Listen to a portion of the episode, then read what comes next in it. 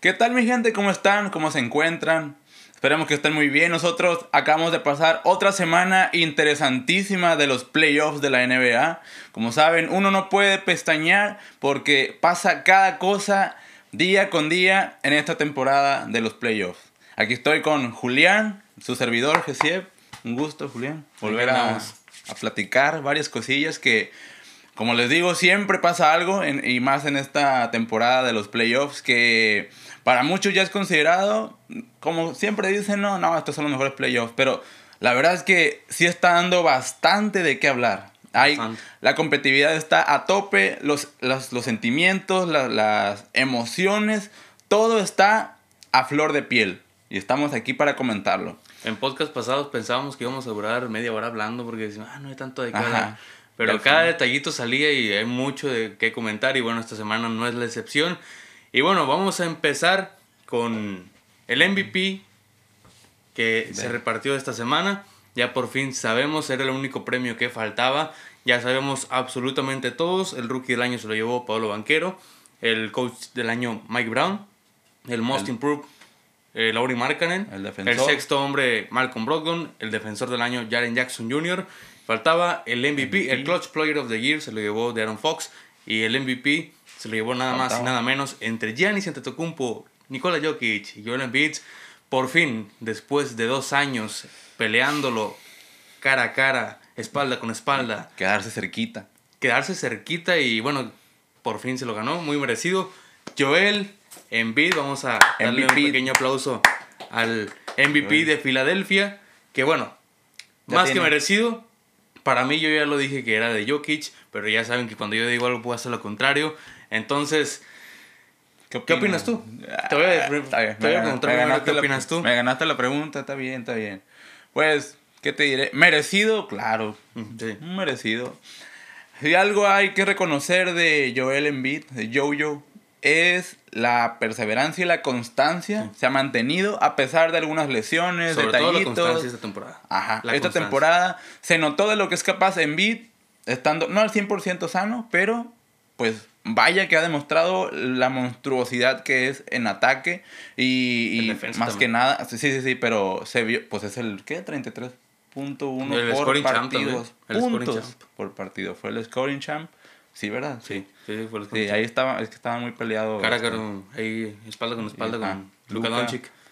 Y bueno, Damian Lillard al final también de la temporada también estaba peleando por Ah, se puso muy, muy, muy cerca. Pero eh, si, algo que reconocerle es eso.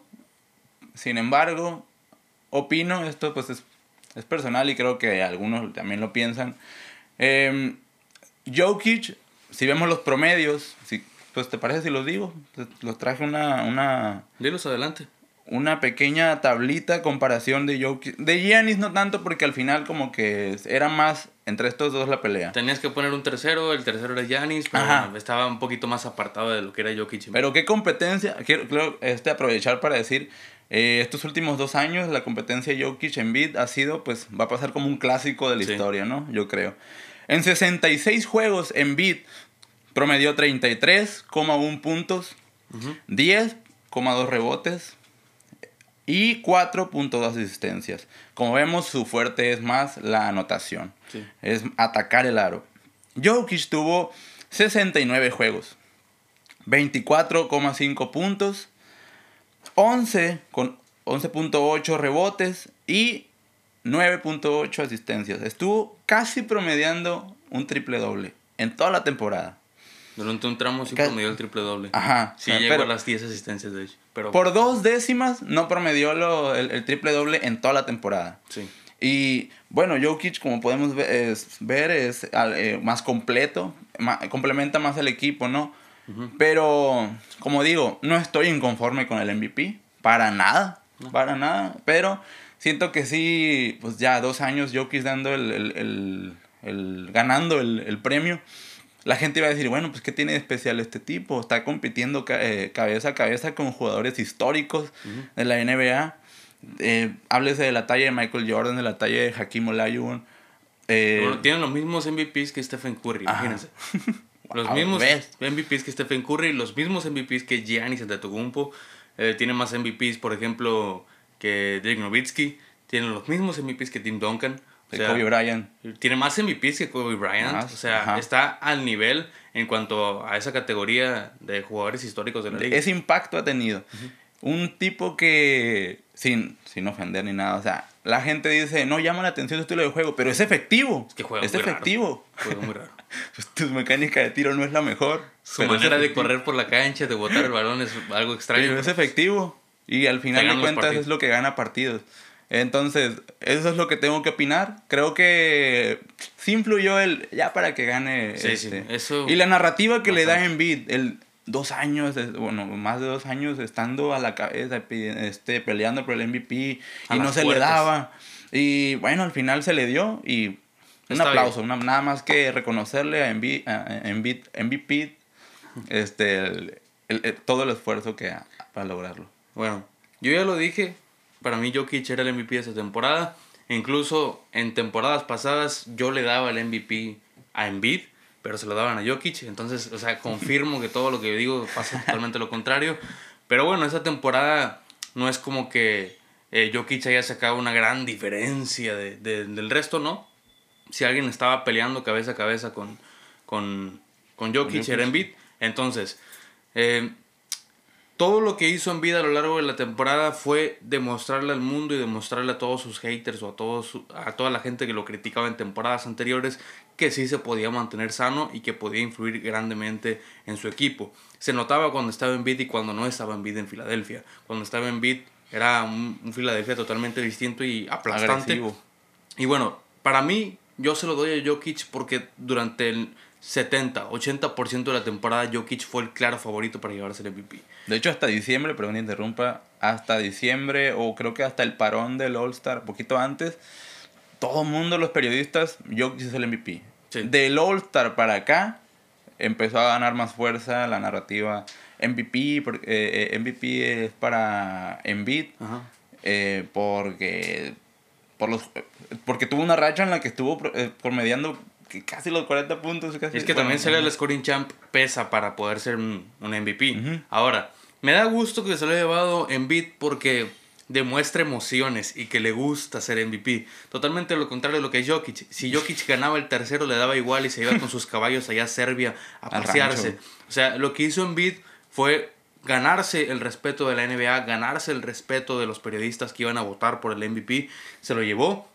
Y bueno, en la ceremonia que hizo Filadelfia en, en, medio de la cancha fue bastante emotivo porque Embiid llamó a su hijo, estaba llorando, o sea, se demostraba que Embiid tenía rato peleando por este premio y lo quería. Le tenía ganas. Le tenía muchas ganas y se lo merece completamente. Ahora, mucho se dice en los últimos años que la fuerza de los interiores de la NBA, de los pivots, de los ala pivots, perdió. Ya no hay jugadores interiores que dominen la NBA. Pero los últimos tres MVPs han sido interiores. Desde 2019, desde Giannis Antetokounmpo hasta ahora Joel Embiid, todos han sido interiores. Giannis dos veces es a la pivot. Jokic dos veces es pivot. Ahora Embiid es pivot. Van desde cinco años, cinco años en donde los interiores dominan la NBA y creo que va para más rato. Porque, porque Está cada vez más, los hombres grandes están dominando otra vez la liga. O sea, los únicos tres candidatos para el MVP esta temporada eran los tres interiores. El año pasado fueron los mismos. El año antepasado fueron los mismos. O sea, tres jugadores interiores candidatos al MVP. Entonces, creo que se le está dando muy poca importancia a lo que están haciendo estos jugadores en el interior, cuando quizás los jugadores más llamativos sean los del exterior. Un tipo Stephen Curry, un Luka Doncic, un Jamorant que son los jugadores que dan más vistas, pero los jugadores más efectivos capaz que son los interiores. Entonces yo creo que hay que empezar a darle un poquito más de reconocimiento y también jugadores que vienen con más fuerza, como por ejemplo Evan Mobley, que es un jugador nuevo en la NBA, un Pablo Banquero que también es interior y que tiene un talento como para poder pelear eh, premios importantes. Jalen Bronson. No, pero ese es exterior. ah, ok, pero puros interiores. Estoy diciendo puros interiores. Porque vienen con un talento muy ah, bueno y vienen demostrando que pues, la posición interior no está muerta. Pablo Banquero, Evan Mobley. Evan Mobley este año fue candidato al defensor del año en su, segundo año en la NBA. Entonces, ah. eh, hay que empezar a darle un poquito más de respeto a la posición interior porque si de por sí imponen mucho por lo que abarcan, eh, vienen demostrando que son jugadores muy importantes para sus equipos y no está muerta esa posición. Ahora, algo que me gustaría comentar así rápidamente, fuera de contexto NBA, me voy acordando, es que no sé si viste, pero Bronny James ya escogió universidad. Escogió Ah, no universidad. Ya, ya anunció, exclusiva. ya anunció en su Instagram. LeBron James está totalmente orgulloso de su hijo. Nu- nunca lo había visto tan feliz a LeBron James, aparte de lo que había conseguido en la NBA, sino que el día de ayer, después de haber ganado eh, contra Golden State el segundo juego, eh, LeBron James solamente hablaba de su hijo. Solamente hablaba de su hijo. Él decía que era uno de los días más felices de su vida, que no le importaba tanto la victoria, sino que estaba pensando mucho en lo que había conseguido su hijo. Y no es para y hombre, llegar a, a una universidad de Estados Unidos con una beca deportiva y pertenecer a un equipo top, porque se fue a, a- a los Trojans de Ah, US- sí. eh, USC algo así, USC. Es. Yo, yo- Tú sigue, sigue, sigue. Sí, se fue a esa universidad y es una universidad bastante prestigiosa que de- en los últimos años ha sacado muy buenos talentos y los ha proyectado muy bien en la NBA. Entonces, eh, LeBron James siempre ha dicho que su hijo escoja su futuro, que él va a escoger en dónde ir. Eh, parecía que se iba a ir a Ohio State, pero al final escogió a los Trojans. Y bueno, LeBron James estaba súper orgulloso de su hijo. Veremos qué es lo que hace Bronny James porque el siguiente draft ya llega a la NBA. O sea, así de rápido.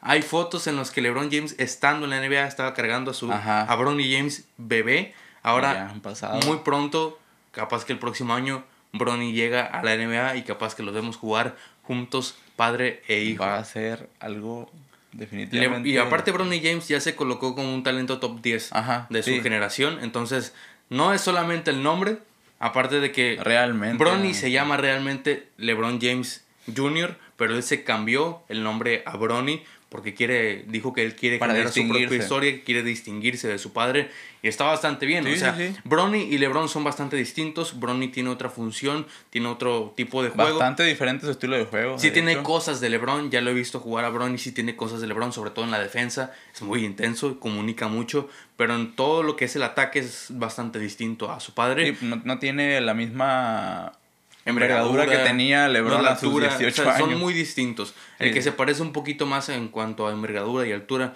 puede ser Bryce. Bryce. Bryce. Eh, Ese tiene 16 años y ya está más alto que tiene Bron. demasiada, demasiado potencial en cuanto al físico. Y es que son hijos de LeBron, o sea, no manches, tienen toda la genética. La genética que tiene, loco, no, hombre. tienen toda la genética como para No se llegar van- a ser grandes jugadores. No se van a lesionar esos vatos. Pero bueno, el, el tener el peso de, de ser el, el hijo de, de uno de los mejores Entonces- jugadores de la historia, pues En- Entonces, te- estará ya, pues, por lo menos un año, ¿no? En la universidad, menos que es año. lo que está estipulado.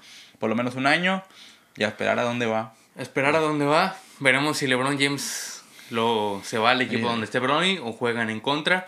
A mí me gustaría verlos juntos, pero tampoco me molestaría verlos en contra, ver cómo defiende. Ajá. Eh, le cómo se defienden uno y otro. Si estar defiende suave o realmente lo defiende como se debe. Va a estar interesante. Y aparte, pues me, me da gusto que, que LeBron esté viviendo es- esto en estos momentos de su Sí. vida, porque se le ve que, que lo está esperando desde hace mucho tiempo y, y está súper orgulloso de su Imagínate. hijo. Veremos, yo tengo muchas ganas de, de ver a Bronny en la universidad, le voy a prestar mucha atención. Ah, Capaz que comentamos algo de él Sí, en los sí, próximos sí, videos también. cuando ya empiece la temporada de, de universidades. Pero bueno, ahora sí, retomando el tema de los playoffs. ¿Te parece si esta vez empezamos por la conferencia este? Porque siempre empezamos por el oeste. Dale, dale. Vamos a empezar por la eh, serie La serie. de Miami contra New York Knicks. Que en este momento, en la fecha que grabamos este video, o este podcast más bien, está 2-1. Arriba Miami. Ganó el primero Miami en casa de los Knicks. Ganó en Madison. Mm, Con eso. El segundo lo ganó eh, los New York Knicks. Sin un. Jimmy Butler. Sin Jimmy Butler estaba, estaba lesionado por el primer partido. Se lesionó el tobillo, me Algo parece. leve, algo en el primer leve. juego, pero algo leve. Eh, luego hizo como una cara de en el tercer partido van a ver. Y en el tercer partido volvió Jimmy Butler. Precisamente. Y pues Miami ganó con bastante diferencia. Tuvieron el, el partido bastante controlado en el tercer juego. Y Miami se coloca como gran favorito para avanzar a las finales de conferencia del este, venciendo a los New York Knicks. Pero desde el momento, pues no hay nada escrito. Eh, capaz que se le vuelve a lesionar Jimmy Butler. No, y no, hombre. Jalen Bronson, Julius Randle se inspiran de parte de los New York Knicks y les dan la sorpresa y avanzan. En la NBA no hay nada escrito, ya hemos visto que puede pasar de todo, como por ejemplo, no, Los no, nos vamos a ir muy lejos. No, Ni- pero- pero New York Knicks eliminando, perdón, eh, Miami eliminando Ah, Milwaukee. claro, claro. Que por cierto, un dato curioso se podría decir que es la primera vez que los eh, la posición 7 y 8 en, en ambas conferencias pasan de la ronda. imagínate la posición 8 que fue Miami, le ganó a, a, este. a Milwaukee. Y por el lado del oeste, pues Lakers le ganó, a Memphis. Y es la primera vez también viré que todas las posiciones están en playoff. Por ejemplo, está el número 1 es Denver. El 1 es Denver. El segundo es Boston. El tercero es Filadelfia. El cuarto, ¿quién es? Es que. Espera. Es Sons. El quinto es New Knicks. El sexto, ¿quién es? No, el sexto es New York Knicks. Warriors. el sexto es Warriors, El séptimo es Lakers y el octavo es Miami. O sea, todas las posiciones están en, en, la segunda ronda. Es la primera vez que pasa eso, tengo entendido. Todos los años pasa Entonces, estos playoffs están dando mucho de hablar desde cualquier detallito más mínimo. Pero ahora sí, volvemos a la serie de Miami New York Knicks. Que en el tercer partido, pues se notó las carencias que tienen en defensa los New York Knicks en cuanto a defender, a, a saber defender el pick and roll de, de Miami. De Miami, entre Jimmy Butler y Bama de Bayo, o Kyle Lowry y Bama de Bayo, o cualquier interior que tenga Miami. es, que, es superior al interior de, de, de, New York Knicks. Algo, que caracteriza a Miami es que es como muy denso en la, en la pintura. En, sientes que te están defendiendo de muchos y es que todos son buenos defensas. En Miami, Kyle Lowry lo vimos posteando.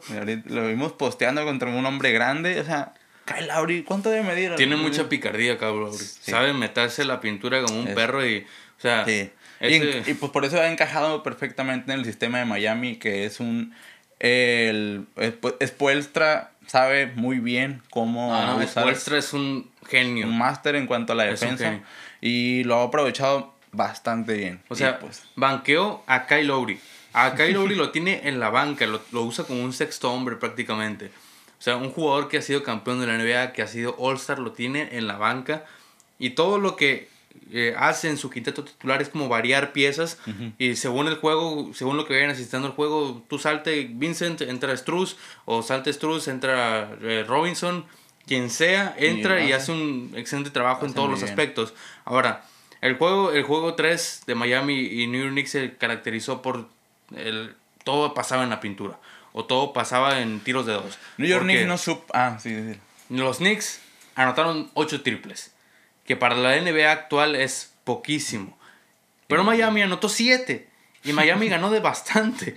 O sea, no necesitaron triples para generar ventajas, sino que las ventajas las generaron dentro de la pintura o dentro de la zona de dos, que Miami en la zona de dos es buenísimo, porque los mejores tiros de Jimmy Butler es en la zona de, dos, son de media, distancia, o metiéndose a, la pintura, metiéndose a canasta. Lo mismo para Bam Adebayo, perdón, lo mismo para Kyle Lowry, pero también tienes jugadores que saben tirar muy bien de tres, como Struz, como Duncan Robinson, como Vincent, que a donde saques el balón, ellos van a estar en las esquinas y van a saber tirar. Ahora, lo mismo, lo mismo intenta cubrir eh, Knicks salen muy bien a cubrir, pero esos jugadores también saben meterse a canasta, generan otro espacio y donde sea aparece un jugador de Miami para agarrar el balón y echarla a la canastita. Y es que estos Miami Heat, pues no se les puede dar por muerto para nada. Eh, y yo pensé, la verdad, que Tyler Hero iba a, iba a sentirse mucho su ausencia.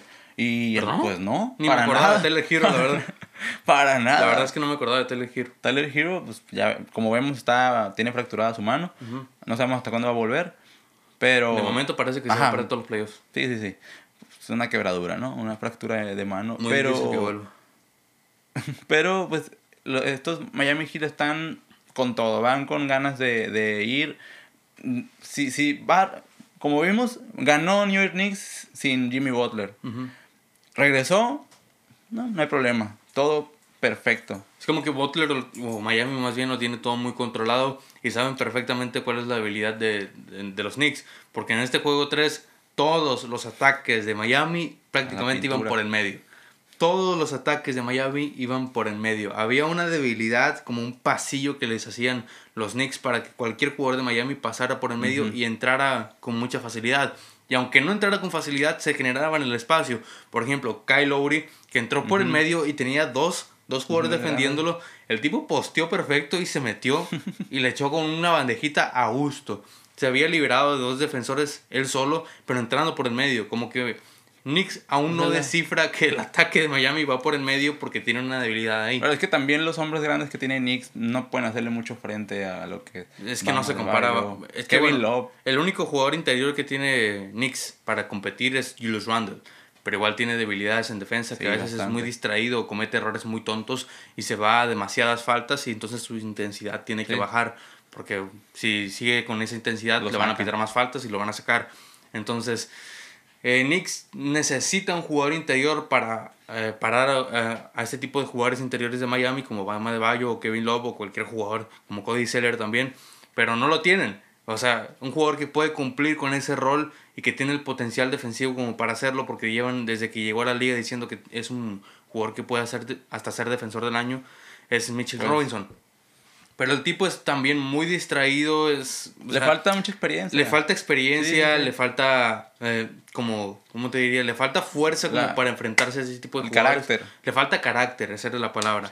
No, no sabe cómo enfrentar ese tipo de momentos en los que eh, ya, ya, ya van demasiados ataques de Miami y no sabe corregir rápidamente. Como que se le nubla la mente y no sabe corregir. Le cae el 20 hasta después, como quien dice. Es como que hace dos, tres tapones, pero ya. Es como que el rebote le cae a alguien más, no se, no se pone atento a lo que puede generar Miami en otros lados. Entonces, es muy limitado el, arsenal defensivo de, de Mitchell Robinson y de todos los Knicks. Ahora, lo que pasaba del lado de los Knicks en el ataque es que prácticamente todo lo generaba o Jalen Bronson, o Julius Randle.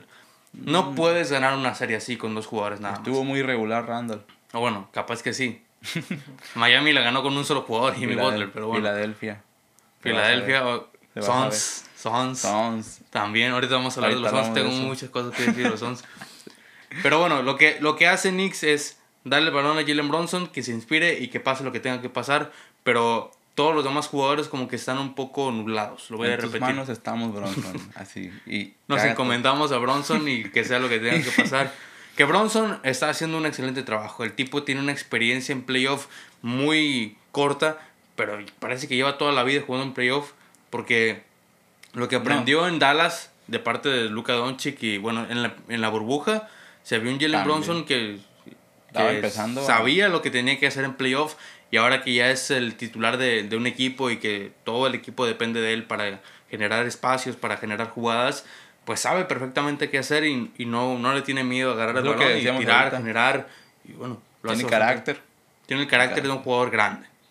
los Knicks, los Knicks acertaron en pagar muchísimo por Bronson, que mucha gente estaba criticando ese, ese movimiento, pero pues los Knicks acertaron. Ahora, su jugador de ahora hasta hablan de, de, de, hacerlo su jugador franquicia, casi, casi. No me extrañaría, sería bastante inteligente, un movimiento inteligente porque lo está haciendo muy bien, o sea, compitió incluso para ser All-Star, podría incluso haber entrado en los tres quintetos All NBA. No quedó, sí, eh, de hecho, pero es que, bueno, ya lo comentamos en otro episodio. No sé en el quinto o en el sexto, pero lo comentamos. Ven a checarlo. Eh, pasamos ahora a la, serie que está abajo de esta, que es la de Celtics contra Filadelfia. Que es otra serie que está 2 a 1. Todas las series están 2 a 1 al momento. Que Filadelfia está perdiendo esta serie después de haberse puesto por encima en el primer partido. Ganaron uno. Ganaron uno en Boston en el primero y ya perdieron dos. Dos seguidos, uno en Filadelfia y uno en Boston. Boston está 2 a 1 arriba. Y por el momento yo veo bastante sólido a Boston, veo a Filadelfia un tanto perdido, porque en el primer partido fue un gran James Harden. No estaba Joel Embiid, se había perdido el, partido, de, el primer partido de la segunda ronda. Y bueno, James Harden se echó, se echó al hombro al equipo. Volvió ese Harden del 2018 en el que hacía absolutamente de todo y volvió a demostrar que en la ofensiva no ha perdido la capacidad como para echarse el equipo al hombro y sacar partidos adelante. Pero bueno, lo que hace Boston es corregir muy rápido. Boston se caracteriza por ser un equipo que corrige muy rápido, se, se, adapta al equipo que se está enfrentando. Y lo vimos en el juego, creo que lo vimos en el juego pasado, se adaptó. Eh, vieron la defensa de los de Filadelfia muy tranquilona y bueno. El espacio que da Filadelfia, el espacio que da Filadelfia es demasiado. O sea, no, no, no corrigen ese aspecto como que se dan cuenta, lo corrigen unas dos, tres posesiones, pero lo vuelven a dejar. O sea, no puedes dejarle espacio a un equipo que tiene tantos tiradores tan buenos. La verdad no, no sé qué piensa el entrenador de Filadelfia. Es que hasta el pivot de Boston tira. O sea, Al Horford, tira. Al Horford tira. Se fue Malcolm con Brogdon tira. 5 de 7 en triple se fue. White tira. Tatum mm, tira. Todos. Brown tira. Smart más o menos tira. O sea, el quinteto titular de Boston todos tiran.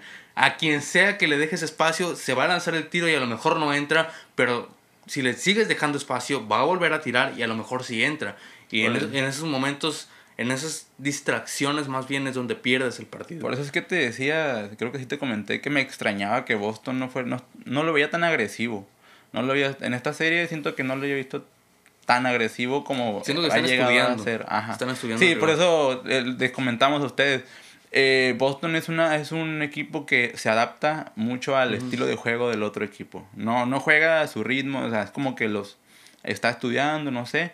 Porque en este juego se, se notó más en el pasado. Vieron que pues pudieron fácilmente usar la pintura porque tienen hombres grandes Boston, tienen manera de usarla. Y no, no. o quién sabe qué estarán haciendo, pero para alargar la serie, no lo sé. un juego de un, un juego, un una serie de siete juegos no estaría mal en esta serie. Ah, estaría, me encantaría. estaría muy bien. Me encantaría. Eh, pero creo que, pues, no, no, no Parece que va a terminar en seis o en cinco, quién sabe, pero a mí me encantaría que terminara en siete. Vamos a decir que termina en seis para que termine en siete. Vamos a, vamos y se lo lleva... Bueno, mejor eso no lo decimos. Esto no lo decimos. Vamos a hablar. Ahí ya, ya, ya hicimos nuestras predicciones, vayan a verlo. Pero lo que yo veo en Filadelfia es una rotación menos amplia que la de Boston. Sí. Filadelfia tiene una rotación bastante amplia, tiene jugadores muy buenos en, todos los, en todas las áreas, pero la de Boston es una bestialidad. O sea, el quinteto titular ya es bastante bueno, pero de la banca sale mal con Brogdon. Todavía. de la banca sale mal con Brogdon, sale Grant Williams, sale, o si no, o, Grant Williams también lo puedes poner de titular, o sea, cualquier cosa que hagas, Derrick White, sale Peyton Pritchard, sale, eh, Williams, eh, ¿cómo se llama el otro? Williams Robert Williams, el pivot. O sea, es que cualquier jugador que salga de la banca de Boston hace un excelente trabajo y parece que no perdiste un titular. O sea, el, quinteto titular es eh, Marcus Smart, Jalen Brown, Jason Tatum, incluso a veces juega de Rick White y, Al Horford. Horford. O sea, los cinco esos defienden espectacular, tiran espectacular, saben meterse a canasta espectacular cualquiera toma la batuta en cualquier momento del partido y te saca el partido. Eh, si necesitas de Al Horford en la pintura, te cumple con creces. Si necesitas de Jason Tatum, un Jason Tatum brillante, de repente se inspira y es un jugador top 5 de la liga. Cualquiera. Te cubren perfectamente el, el, área de la defensa y el ataque. Es son densos en ambos lados de la cancha. Y esto es un equipo bastante joven. Si lo miras, es, un equipo bastante joven. Por el otro lado, Filadelfia, con PJ Tucker, con Tobias Harris, con Harden o sea, ya son jugadores que tienen mucha experiencia en playoff, pero que no, no se ve tanto. Son más desgastados, están más desgastados. Sí, y la efectividad de sus estadísticas no se ve tanto. Bueno, quitando Harden, ¿no? Quitando Harden. Que en los últimos partidos bajó la efectividad. Ajá, en los últimos dos. El primero nomás tuvo un juegazo. Sí, pues. en el primero hizo 45 por ahí y en, y en los últimos dos nomás combinó 21. Sí, ese es el detalle. Y es, es, que no, es que no sea irregular, pero es que en el primer juego recordemos que no jugó en beat. Tuvo que él tomar el papel de ser la primera espada casi. Pues sí. Y en los otros juegos en beat, como, como vemos en beat, se afloja en la defensa y ¿qué vas a hacer? Vimos un beat bastante flojo. que se centra mucho en el ataque y bueno en vida atacando ya sabemos que es una bestialidad. No sabemos pero también lo ocupas en la defensa. También lo ocupas en la defensa. No hay un jugador interior mejor que Embiid para defender. No sabemos si sea por evitar lesiones. Ya ves que si se desgasta. Probablemente sí. Si llegaran a un juego 6-7, a lo mejor ya podríamos ver una versión de Embiid más agresiva en ambos lados. Que comentaba ahorita, no se deja ver mucho, pero Embiid en, en defensa es, es bastante, bueno, pues un hombre de ese tamaño que abarca demasiado, está a la altura de los grandes defensores, pero no se deja ver mucho. Es que jugar contra Boston no es sencillo. O sea, Boston, cualquier detalle que te encuentre, lo ajusta de volada y sabe, ya lo hemos dicho, adaptarse al rival perfectamente, cosa que no hace Filadelfia rápido, no son tan truchas como Boston. O sea, el coach Matsula es lo mismo que hacía Udoka. O sea, es como que no, no, no, hay tanta diferencia. No hay tanta diferencia. Udoka y, Matsula saben ajustar muy rápido sus, piezas y a quien sea que metan, mm, te, cumple, te cumple el partido con creces y no, no, no hay diferencia. No, no pasan muchos minutos en que haya errores pues eh, muy, muy consistentes. Y no han necesitado de un Tatum aplastante. ¿eh? Boston, ah, no han necesitado de un Boston aplastante, de un, de un Tatum aplastante. O sea, no Tampoco de un Jalen Brown aplastante. es como que todos están muy tranquilos, cada uno hace lo que le toca y con 28 puntos de Tatum les basta como para sacar un partido con diferencia. Y no más 28. Así es algo. Pero es normal para un partido. Es un partido normal para un jugador como Tatum. Y una estrella, ajá. Pero sí, en el caso de Filadelfia, yo creo que es por comentar así eh, lo más destacable, el, el, el, lado de muy abiertos, muy abiertos, y Boston. No llegan a las coberturas tan rápido como deberían de llegar porque les dejan mucho espacio y o sea, para, para nosotros, o sea, si te dejan dos segundos de espacio, es como que, ah, dos segundos no es tanto. Pero para un, jugador, para un jugador profesional, un segundo es muchísimo espacio. Ya te tiró el balón y ya está en la canasta, ya está adentro, ya tienes que sacar de línea otra vez. O sea, un segundo, es muchísimo espacio y Filadelfia le deja tres. Demasiado. Eso es demasiado, tienen que ajustar eso. Reacción tardía, mucha, mucha, este, tardan en reaccionar. No llegan a los... Y, y, es justamente por eso, porque los defensores principales o los defensores más fuertes de, de Filadelfia son un poquito más viejos.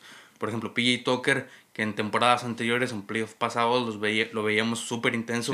pero el vato ya está ancianito. O sea, ya, Tiene sus 30 ya, no, ya no llega a tantas coberturas porque se cansa más rápido. porque y su efectividad ha bajado, y eso lo vimos en temporada regular. Y bueno, estos playoffs también. O sea, Ya no es el PJ Tucker que veíamos en Milwaukee en, el Milwaukee, 2021. Pues. Que le hizo la vida imposible a, Durant.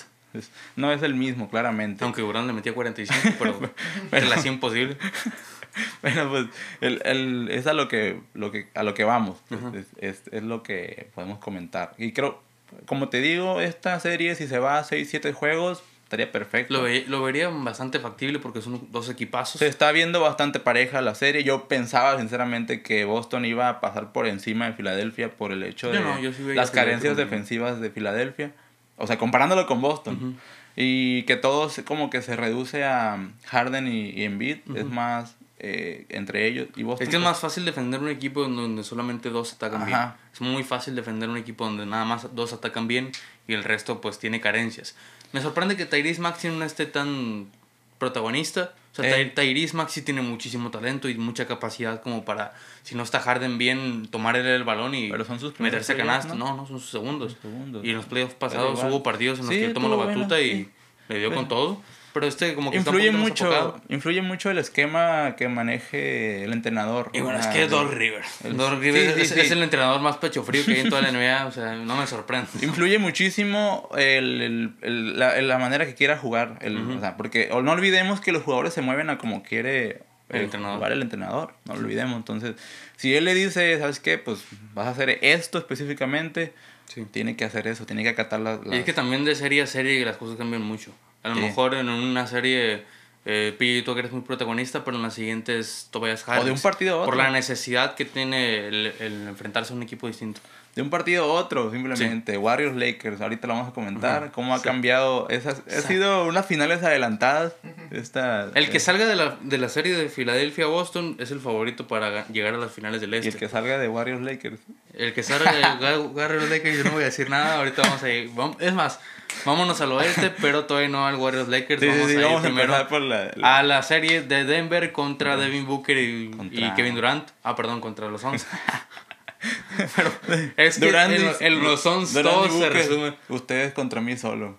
En, en, la serie de los Suns contra Denver se resume Devin Booker y, Kevin Durant. Durant y Booker contra todo Denver. Ustedes contra mí, contra nosotros solos. Es que es así. Básicamente. Sí, Pero bueno, de hecho, bueno, di, lo que tengas que decir. Lo que es otra serie que está 2 a 1. Todas las series están 2 a 1, como ya comentábamos. Es otra serie que está 2 a 1. Eh, Denver está por encima. En el último partido lo ganó Suns Ajá. con un Devin Booker bestial que se le notó la sangre competitiva que tiene y que es alumno de Kobe Bryant, nada más y nada menos. Casi nada. Porque se le notó la, el hambre que tiene de, de, ganar un partido de playoff tan importante como era este, porque si lo perdían se ponían 3 a serio, a serio. 3 a, 3 a 0 y ya no había nada que hacer. Ya no había nada que hacer, o sea, la serie estaba prácticamente perdida. El, bueno, que decir? No, pues lo que yo quería decir era que se me perdió aquí el, el, el de este, la información precisa, pero simplemente hablaremos de, de KD. Porque Booker, ahorita vamos a hablar de cosas, ¿no? Pero Durant, como sabemos, así, es un anotador nato. Anotador efectivo, se abre espacios por donde sea. Un tipo de 2.18, no sé cuánto mide por ahí, 2.15. Eh, moviéndose como cualquier eh, votador, como Curry. Tuvo 39 puntos el último juego. Ahorita tengo que comentar algo del último juego porque yo lo vi casi todo y son engañosos esos 39 puntos. sí. Bueno, de hecho sí también ahorita voy a decir algo general. No, sé qué tanto que tengas que decir, pero voy a decir algo también sobre Kevin Durant. Nueve rebotes y ocho asistencias. Nada mal para un jugador que es más anotador que otra cosa. Sí. Eh, y bueno, también en la defensa no se deja ver mucho, pero ha estado mm, medio errático, lo podría decir. Sinceramente, bueno, primero, son estos números los de Kevin Durant, ¿no? En este último juego. Los de Booker, traes los, los, eh, juegos, o perdón, las estadísticas precisas de Booker. Las de Booker no las Pero simplemente voy a decir, el último juego metió 20 tiros de 25. Falló solamente 5 tiros. Ah, sí, Booker está súper efectivo. Booker, Booker. Booker está súper efectivo. Lo quiero decir a grandes rasgos nomás, ¿no? Porque quiero decir también de Durán. 5 tiros nomás falló. Estuvo... En los últimos partidos también ha estado súper efectivo. O sea, casi no falla nada Booker. Y es que, o sea, desde que llegó a la liga se le ha notado que es un jugador ofensivo top. En la ofensiva, Devin Booker es top de la liga y bueno, como ya lo dije, se nota que es alumno de Kobe Bryant y que su ídolo es Kobe Bryant porque es muy parecido a los movimientos que tenía Kobe.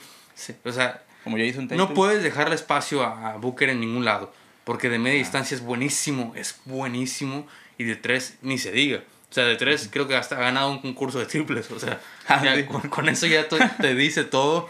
De dos o de tres, metiéndose a canasta, tiene una potencia física bastante, bastante significativa. O sea, tú lo ves en así medio, medio wango.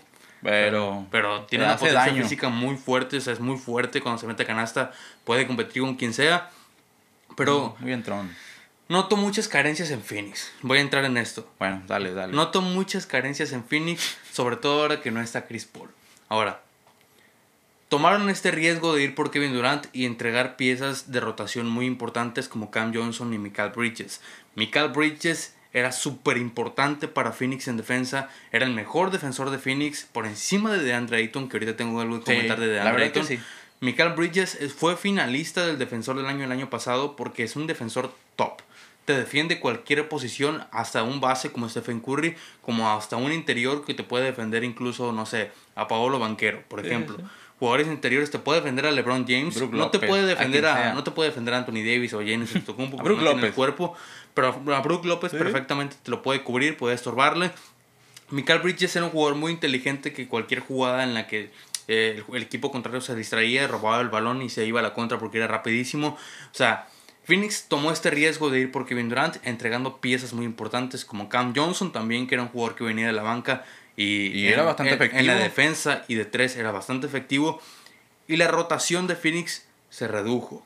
Ahora, el tener un jugador como Kevin Durant ayuda muchísimo, pero cuando tu rotación es tan limitada y un jugador importante para ti como DeAndre Ayton está tan mal, tu equipo se, se le notan más carencias. Ahora, Perdiste a Chris Paul por lesión. De Andre Ayton está horrible. Se le nota que no tiene compromiso este con, no quiere jugar. O sea, no quiere jugar en Phoenix o directamente no quiere jugar básquetbol. no sé qué le pasa. Está horrible. O sea, es un jugador que tiene un talento y una capacidad como para ser dominante en la NBA al nivel de... a nivel de... de El Shaq. De, de Shaq. No, no, de Shaq no. No, pero más, versión más delgada. Digamos de Embiid. Puede ser un talento tipo Embiid. Y ya lo hemos visto a Ayton siendo dominante. En el 2021 fue un jugador clave para Phoenix para llegar a esas finales. Pero el tipo no quiere. O sea, sencillamente no quiere. Se le ve desganado. Es un jugador y mulo. y, en el último partido se le notó. Porque Phoenix jugó sin él prácticamente el 50% del partido. o sea, sacaron el partido adelante sin DeAndre Ayton.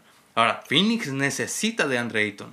Aunque hayan sacado el partido adelante, necesitan a DeAndre Ayton porque necesitan un jugador que cubra a Jokic, un jugador que pueda cubrir a Aaron Gordon. Porque cuando no está Jokic, está Aaron Gordon y los dos tienen una potencia física muy, muy bárbara. Sobre todo Aaron Gordon, Gordon. Nada más y nada menos. Durant no puede defender a los dos. O sea, Durant solamente le puedes encargar a uno, a quien quieras, a Aaron Gordon o a Jokic, pero no puede defender los dos. Ahora, la rotación de Phoenix es súper limitada. Y aunque sacaron adelante el último partido, para mí el equipo de Phoenix va a perder esta serie porque... No puedes contar con que te metan sí, en todos los partidos 40 puntos Booker y Durant. les vi muchas carencias. Les si en un juego Booker no está tan efectivo o Durant no está tan efectivo y en defensa Durant está un poco... Porque Booker es buen defensor, de, hasta eso, ¿no? Eh, tiene buena defensa, por así decirlo, pero las carencias que dices son por el lado de la rotación.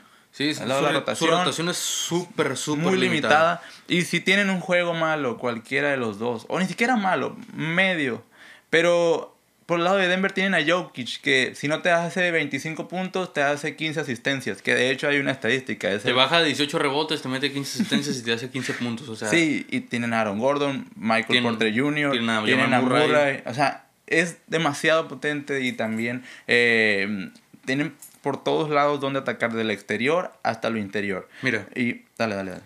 Voy a mencionar la rotación de Phoenix Suns. O sea, sacando de la lista a Kevin Durant y a Devin Booker, los jugadores de los Suns son estos. Joshua Kogi.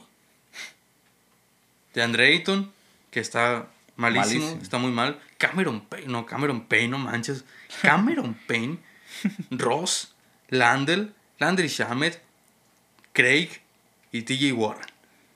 O sea, ningún jugador es un jugador top como para ponerlo en un, mano a mano en, un partido de playoff, en un mano a mano contra Jokic. Que bueno, tengo que mencionar que en el último partido Landel estuvo joya. lo sacaron por Ayton y cumplió con creces ah, el rol que le encargaron. ¿Y quién lo conocía? Pero jugó bien, de hecho. Jugó muy bien, salió espectacular. Desde que entró dije yo, este morro salió con intensidad. Y es lo que necesita Phoenix de Andre Ayton, entiéndelo. Porque este morro está muy limitado en cuanto a arsenal defensivo y arsenal ofensivo. No es un jugador top de la liga, pero que cuando tienes intensidad y cuando tienes ganas, todas tus carencias como que se ven un poco opacadas por tus ganas porque tienes ganas de demostrar, porque tienes ganas de ganar, cosa que no tiene de Andre Ayton. Y el equipo, durante un tramo, o sea, desde que empezó el tercer cuarto iban al frente. Phoenix fue al frente casi todo el partido, pero se, se les empezó a complicar y ocuparon un Devin Booker y un Kevin Durant brillantes para sacar este partido. Ahora, ahorita dije que los 39 puntos de Kevin Durant fueron engañosos porque Kevin Durant no estuvo fino en cuanto a tiro. Ahora, un mal partido de Kevin Durant significa 39 puntos. Ya quisiera cualquier jugador de la NBA tener un mal partido y meter 39 puntos. En cuanto al tiro de Kevin Durant, fue un, partido malo. La es que retiene mucho la bola. Pues, un, partido malo.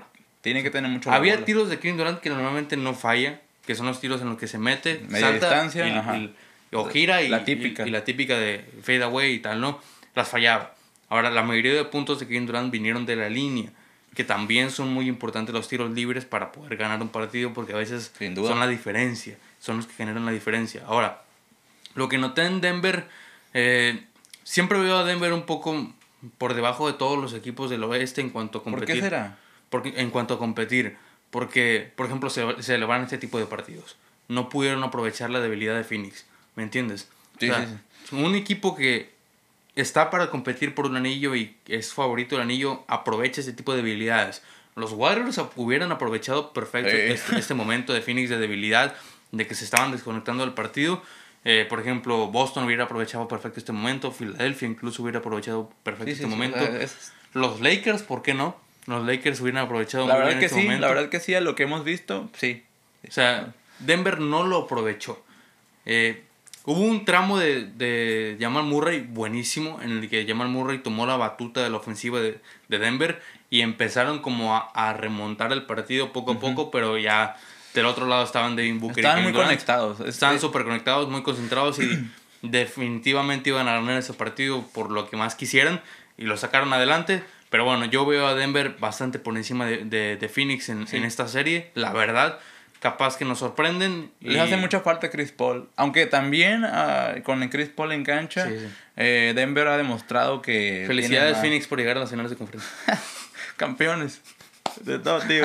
Es, no, lo que quería decir. En una semana sacamos un clip de esto y cuando Phoenix ya esté en finales de conferencia. La, la video reacción, espérenla. lo que quería comentar era que no puedes esperar que todas las noches eh, que, que, siguen. Va a haber una noche mala, va a haber una noche Que metan 40 puntos ambos. Eh, porque por el lado de. de que, y que Denver va a ajustar. Eh, ¿Cómo se llama? Mike Malone va a ajustar. Mike Malone es buenísimo ajustando en, en playoff. Entonces va a ajustar al equipo. Va, van a estudiar muy bien a Phoenix los errores que cometieron en el tercer juego. Y van a ver un Denver muy distinto en el, cuarto juego, en el que van a, van a cubrir mejor los espacios. Es lo que esperamos. Y es que, o sea, el 80% de las canastas de Phoenix fueron de Devin Booker y de Kevin Durant. Y si de Andre Ayton no se pone las pilas. Que no lo va a hacer. Esto otra vez. Esperemos que ya. De verdad que. Juego 4 de Andre Ayton, 40 puntos, 11 rebotes y. Me desespera que. 15 Ayton, me espera que Ayton tiene todo para hacer el... es un número uno de draft, o sea, no manches. Sí, como que este vato de plano no quiere jugar en Phoenix, yo creo. Porque no, creo que... Está ondeadísimo en Phoenix. Sí, sí, él, él, ya lo ha dejado ver, ya ha querido salir, casi, casi les ha dicho, ya, ábrenme las puertas, déjenme salir para donde sea. Eh, pero si este, este tipo se pusiera las pilas... Pues que se va a ir a Indiana, ¿no? Según. Se va a ir a Indiana y lo, lo, retuvieron los Phoenix. Ajá. Sí, y cuando sí, firmó se, enojó, veía... Por eso se enojó. se veía bien. Cuando lo retuvieron se veía súper feliz, súper contento cuando firmó. Pero bueno, esta serie que parecía que Phoenix podía sacarla adelante, eh, yo, los veo, yo los veo bastante limitados, la verdad. Están batallándole muchísimo. Están batallando muchísimo. Denver eh, por fin encontró, se, se ha sumado las piezas que le, le trajeron al equipo a Jokic y a Murray. Porter está sano, es que están sanos, volvieron a estar Murray está sano y todo funciona perfectamente. Luego Murray está como mostrando esos destellos que mostró en la burbuja. De la burbuja. Y el Murray de la burbuja era un jugador top 5. No, no, tampoco, tampoco. Pero un jugador top 15 de la NBA. Digamos, y ser top 15 de la NBA ya En cuanto a ataque, ¿no? Era, era buenísimo en la burbuja y está mostrando como esa, ese carácter que está volviendo. ajá, eso es lo que, lo que tiene. Mucha picardía al momento de atacar al aro y es muy, muy inteligente la toma, la toma de decisiones. Que Denver tiene, que empezar a aprovechar esta debilidad de Phoenix y si la aprovechan se van a ir 4-1 en esta serie. Sí. verdad. Se van a ir 4-1 porque Phoenix está muy débil en muchos aspectos, sobre todo en defensa. Ahorita están jugando en casa de Phoenix, ¿no? ¿Ah? Ahorita están jugando en casa de Phoenix. Sí, es un juego y luego otro más. Sí, yo creo que sí también. Pues, no, no me acuerdo en cuánto dejamos la serie, ¿no? Las, las los pronósticos. Yo pasé a Phoenix. yo también, pero no me acuerdo si, en cuántos juegos. Phoenix en 6, creo que. Hombre, va, a ser, va a ser al revés, la verdad. en 5 Denver. No. Pero bueno, pasamos al otro lado. Sí, ya por este, esta, esta, este encuentro creo que pues es lo que tenemos que comentar. Sí, no hay mucho que decir porque pues sí, las carencias de Phoenix. Denver está muy. Sí, la regó al dejar ir a, a este Michael Bridges. La verdad a mí me sorprendió mucho. Si se hubiera quedado Michael Bridges y Cam Johnson, a lo mejor Phoenix fuera otra cosa. Capaz que fuera otra cosa. No les hacía falta otro anotador. No, la neta no. Pero bueno, ya. Pero bueno, Kevin Durant se quería ir de Nets y etcétera, pasó y bueno, ya. Está. Ni modo. Es lo que pasa cuando arriesgas mucho en un traspaso. Que, bueno, sin un proyecto fijo. normalmente cuando se hacen ese tipo de traspasos, y ya lo dijimos cuando hicimos el video este del traspaso de Kevin Durant, normalmente cuando haces este tipo de traspasos, el proyecto es para ganar el año siguiente, no para ganar ese mismo año, el proyecto es para ganar el año siguiente, porque el año siguiente tienes más chances de ampliar tu rotación. Y eso es lo que estamos notando en Phoenix, que tiene una rotación más limitada y a lo mejor el año siguiente amplían su rotación y va, bueno, contar con Kevin Durant, Chris Paul, y Devin Booker con una rotación amplia, Phoenix es candidato capaz que top 3 de la NBA para llevarse un anillo, top 1. No, sí, la verdad que sí se estaría. El año, el año que viene, lo voy a decir así, yo traspasaría a Chris Paul y a DeAndre Ayton para conseguir mejor rotación. A DeAndre Ayton me lo quitaría encima de una vez por todas ya. Buscaría a alguien más. No, te afecta mucho la química del equipo. Sí, la verdad. En todos los aspectos. un jugador que no quiere estar. Sí, sí, sí, la verdad. Eh, bueno, pues es lo que tenemos que decir. Pasamos ahora sí a las finales adelantadas, a una de las mejores series. Es que... De la década. Las series de los Warriors son buenísimas siempre. Ajá. La, la serie de los Warriors, el, la ronda pasada fue un Kings Warriors y fue la mejor serie de primera ronda de toda la NBA. Ahora la segunda ronda de los Warriors está siendo espectacular porque van a enfrentar a Los Angeles Lakers, que de momento los Lakers están encima en la serie por, por delante. Eso no lo veías venir, ¿verdad? Uno. 2-1 Los Ángeles Lakers. No lo. Que están finísimos. Los Lakers están finísimos. Ya el video pasado, o el podcast pasado, perdón, hablé como media hora de los Lakers. Ya no voy a volver a hacer eso. Solamente, sí, la neta, hablé como media hora de los Lakers. Ya no voy a volver a hacer eso. Disculpa. Eh, pero bueno, el primer partido lo ganaron los Lakers con bastante diferencia también. El segundo lo ganaron los Warriors con bastante diferencia. dio superioridad. Y el tercero lo ganaron los Lakers con bastante diferencia. Y es lo que comentábamos hace unos minutos atrás. Ambos equipos son buenos ajustándose a, la, a, la, Ajustan perfecto. Perfecto. Simplemente vamos a empezar por tu jugador favorito después de LeBron, Davis. No, no, Davis me gusta más que LeBron a mí. Bueno, históricamente hablando no, pero... También, Davis. Davis. Bueno, bueno. Está bien, Davis. Davis es top 3 de la historia. Davis, hemos visto la mejor versión de él desde la burbuja. Le está haciendo lo que quiere. Y algo que quería decir aquí, destacar los movimientos de Dervin, de, de, de, de Ham, del entrenador Dervin Ham de Lakers. Los movimientos que ha hecho son los precisos. Precisos. Los que deben de ser. Y por el lado de Warriors también he estado... Es lo que decíamos, en el primer juego les falló esto, el siguiente ganó Warriors, se complementaron. En el tercer juego hicieron otra vez cambios los Lakers y le sacaron 30 puntitos de ventaja, nada más. Nada, más menos. nada menos. 30 puntitos, el juego estaba ganado desde que empezó el cuarto cuarto. En el minuto 10 del cuarto cuarto ya no estaba ningún titular de ningún equipo. no estaba, minuto 10. O sea, ya estaban todos en la banca descansando. LeBron y Davis estaban agarrando un curón en la banca. Tristan Thompson estaba ahí estaba Tristan, Thompson en la cancha, imagínense. Cuando lo vi, yo tuve que ver dos veces. Neta lo que lo vi. ¡Eh! Si es Tristan Thompson. ah, sí, de, verdad que. Eh, porque ya estaba el juego ganado. Se les vio muy cómodos a los Lakers.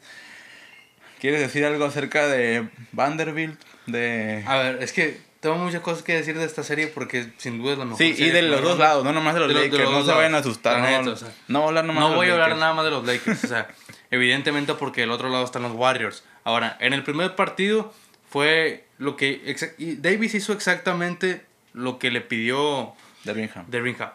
Le dijo, go dominate, ve a dominar y eso fue lo que hizo Anthony Davis. Qué pasado. fue una brutalidad. Ahora, déjenme comentar tantito de los Lakers, rápido. De los Warriors también vamos a comentar.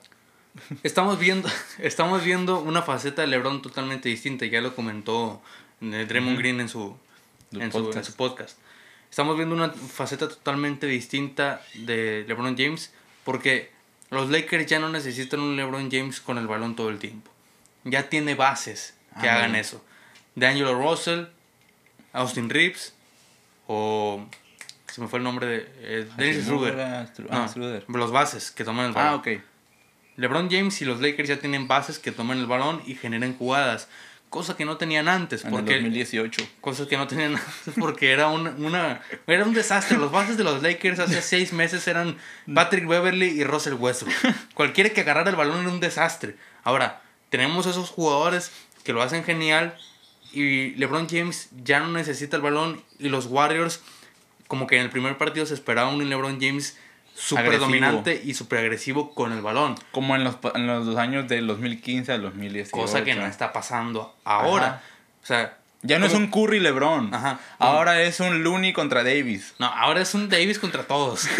Davis está contra todos. la verdad. Y Ya no voy a comentar de la rotación de los Lakers porque ya lo dije mucho en tiempo. El pasado, en, el, pasado. Ya hablé media hora de eso. Sino que me gusta mucho lo que está haciendo Dervin Ham en cuanto a los ajustes.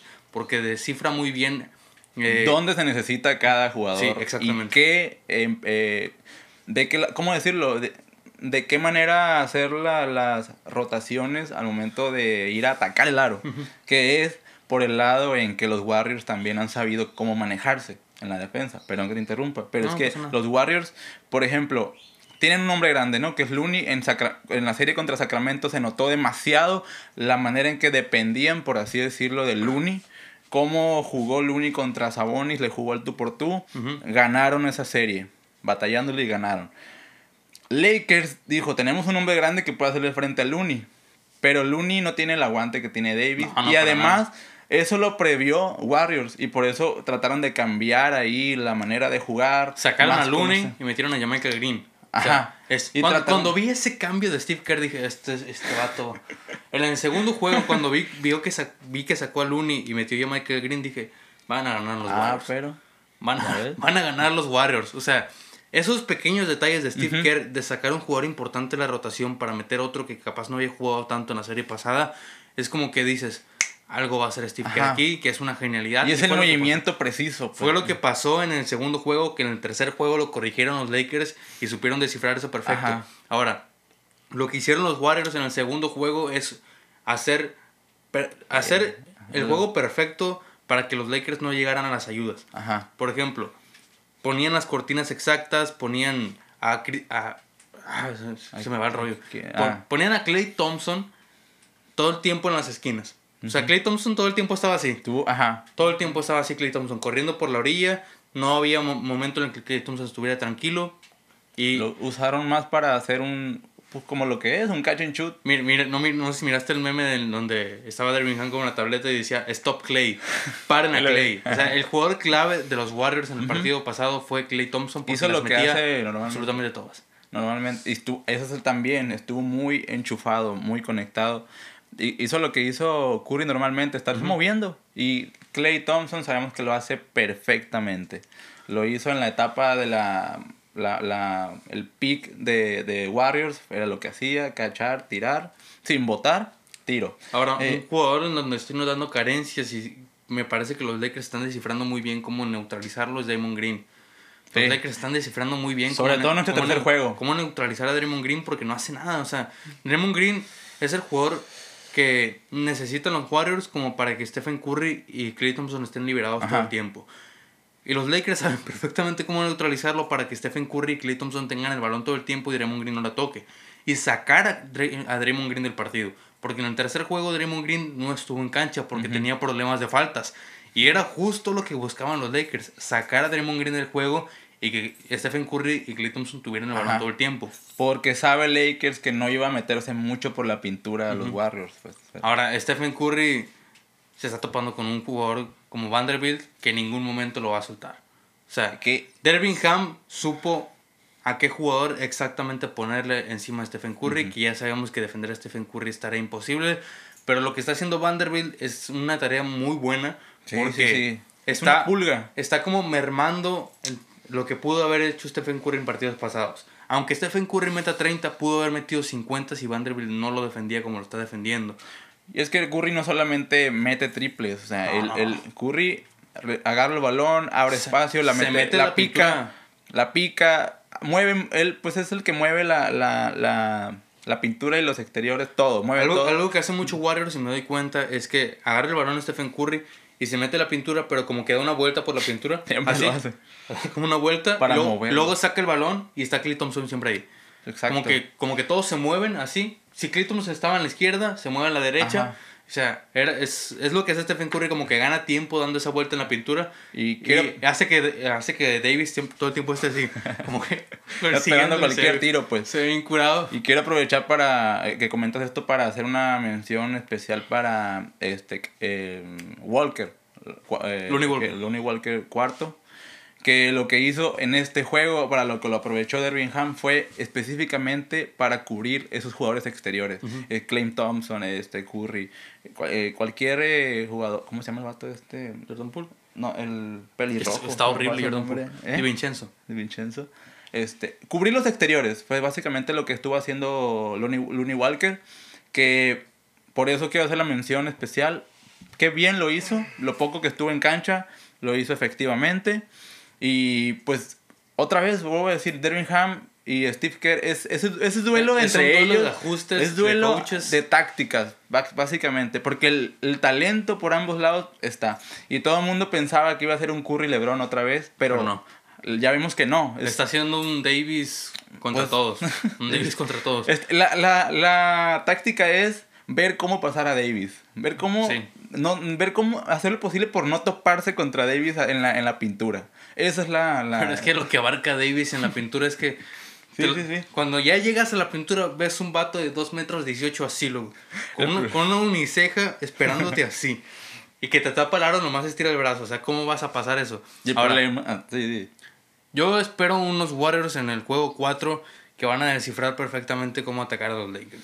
La neta, yo creo que va a ser 1-1-1-1-1, así de que van a ganar uno cada quien, porque los ajustes, ya lo dijimos, son los precisos para cada equipo. Eh, no creo que se arriesguen a jugar en la pintura. Ah, van a jugar de tres, o sea, lo un small ball, perfectamente. Small ball de estar. Un jugador que está muy mal en, en, los Warriors ahorita es Jordan Poole. O sea, no es irregular. no es el Jordan irregular, porque ese partido es muy buenos, pero luego te hace un partido malísimo. Es un jugador que fue muy importante en los playoffs pasados para los, para los Warriors.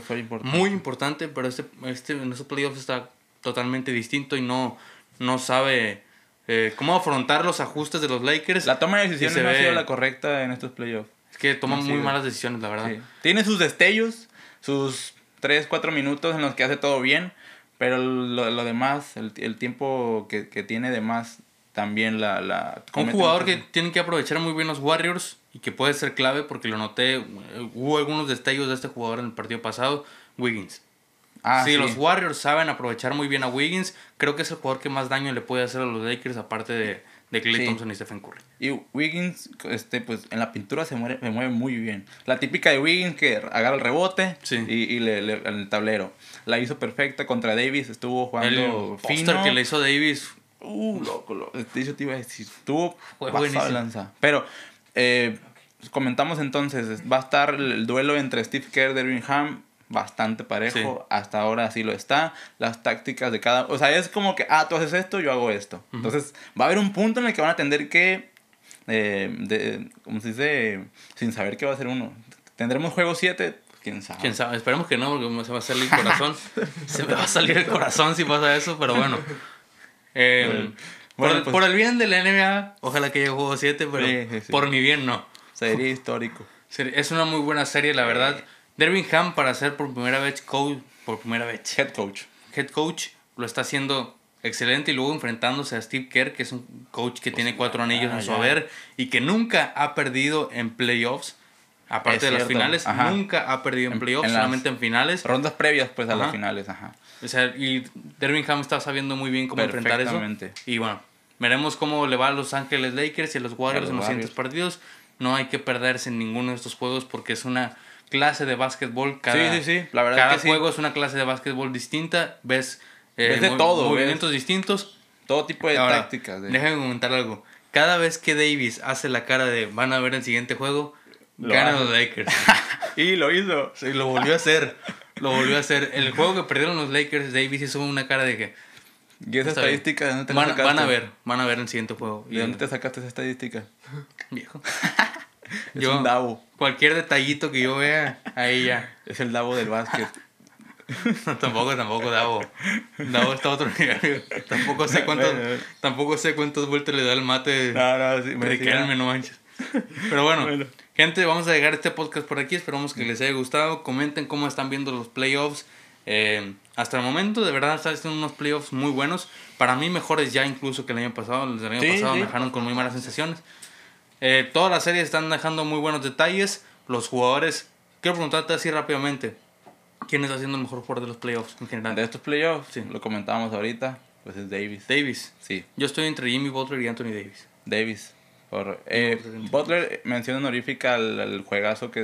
O sea, bueno, los últimos tres juegazos que se aventó contra Milwaukee. Eh, pero Davis creo que también influye que se extrañaba ver este Davis de los Pelicans, dominante a más no poder, y los pues también influye que lo está aprovechando muy bien Dermingham, le está dando su papel, pues como dices tú, o sea, domina, domina la pintura, domina la cancha y lo está haciendo perfectamente. Está promediando tres puntos, no sé cuántos bloqueos por partido. Eso es, son números, números de números de, de Chuck. es que tú puedes ver a Davis haciendo 10 puntos, pero todo lo demás lo hace excelente. Y hace cosas que a lo mejor no suman para la estadística, pero suman para el equipo para ganar el partido. Sí, sí, sí. Pero bueno, ahora sí vamos a dejar este podcast por aquí. Gente, comenten qué les está pareciendo, quién, a quién ven ganador en estas series que están muy buenas. Y nos vemos en el siguiente episodio con más contenido de estos playoffs que están siendo maravillosos. Esto es Contender.